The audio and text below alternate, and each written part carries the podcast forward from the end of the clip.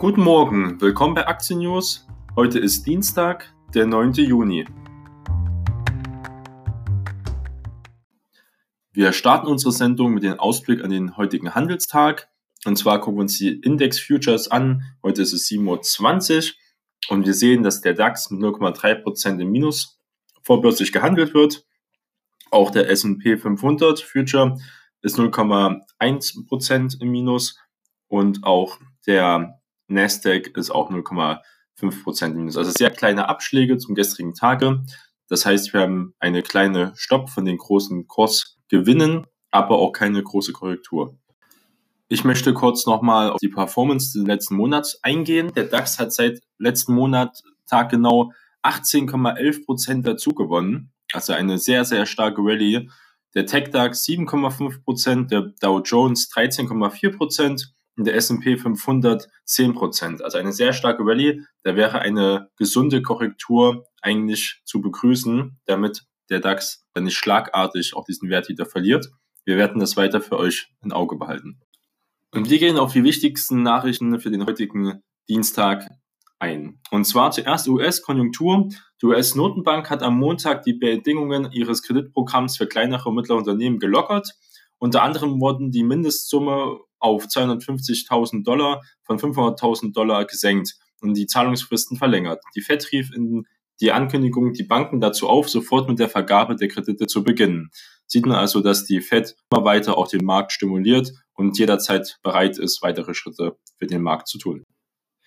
Eine weitere Nachricht zu Volkswagen. Und zwar gibt es momentan heftige Turbulenzen bei VW, denn der Vorstandschef Herbert Dies muss nach internen Auseinandersetzungen die Führung der Hauptmarke VW abgeben. Das kam dann schon doch überraschend. Man hat öfters mal gehört, dass es hinter den Kulissen ein bisschen kriselt.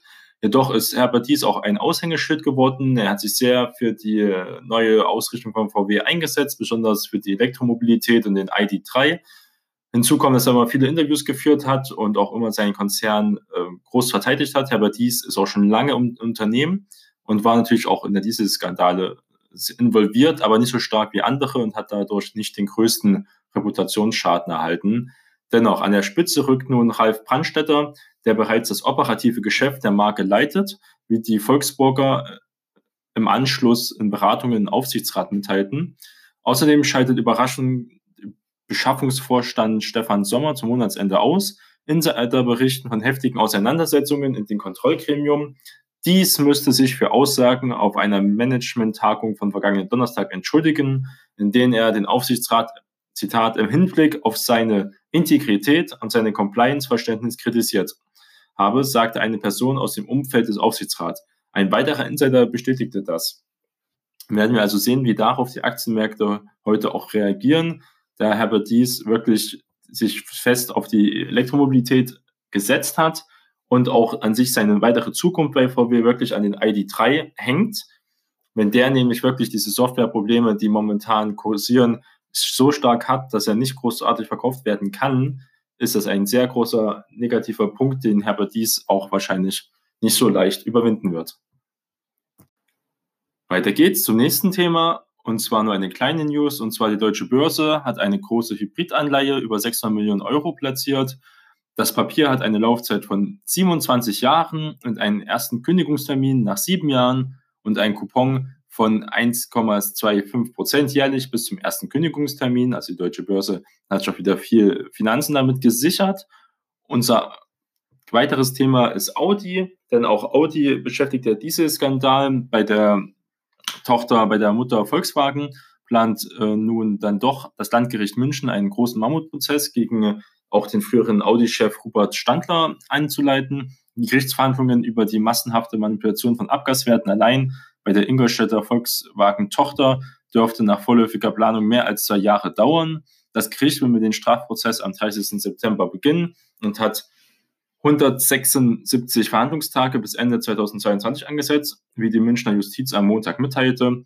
Es handelt sich um den ersten großen Strafprozess im Dieselskandal in Deutschland. Das sieht man auch dass auch nach etwa fünf Jahren seit der Bekanntheit des Dieselskandal die Geschichte noch lange nicht verendet ist. Dann gibt es wieder einen neuen Börsengang und zwar GVS.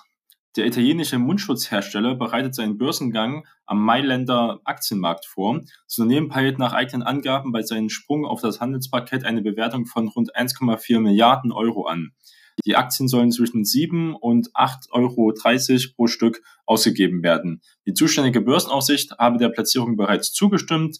Das 1979 gegründete Unternehmen profitiert in der Corona-Krise von der hohen Nachfrage nach Schutzmasken also ein, auch ein Traditionsunternehmen und wieder ein gutes Zeichen für die Börse, wenn neue Unternehmen den Markt nutzen und diesen als Chance und nicht als Risiko sehen.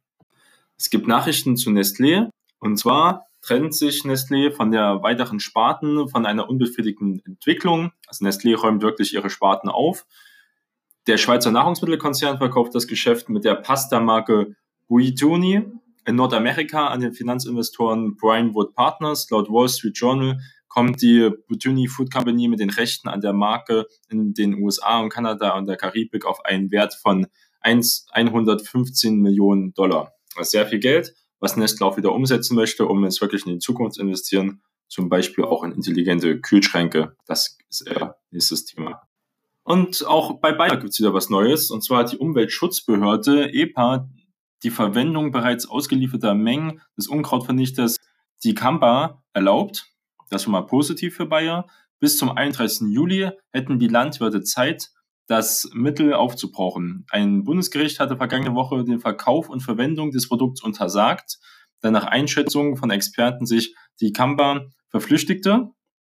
Das heißt dann also über die Feldertrieb und so auch Nutzpflanzen erreichte, die nicht dagegen gentechnisch gewappnet waren damit eine sehr große Gefahr für die Umwelt sein.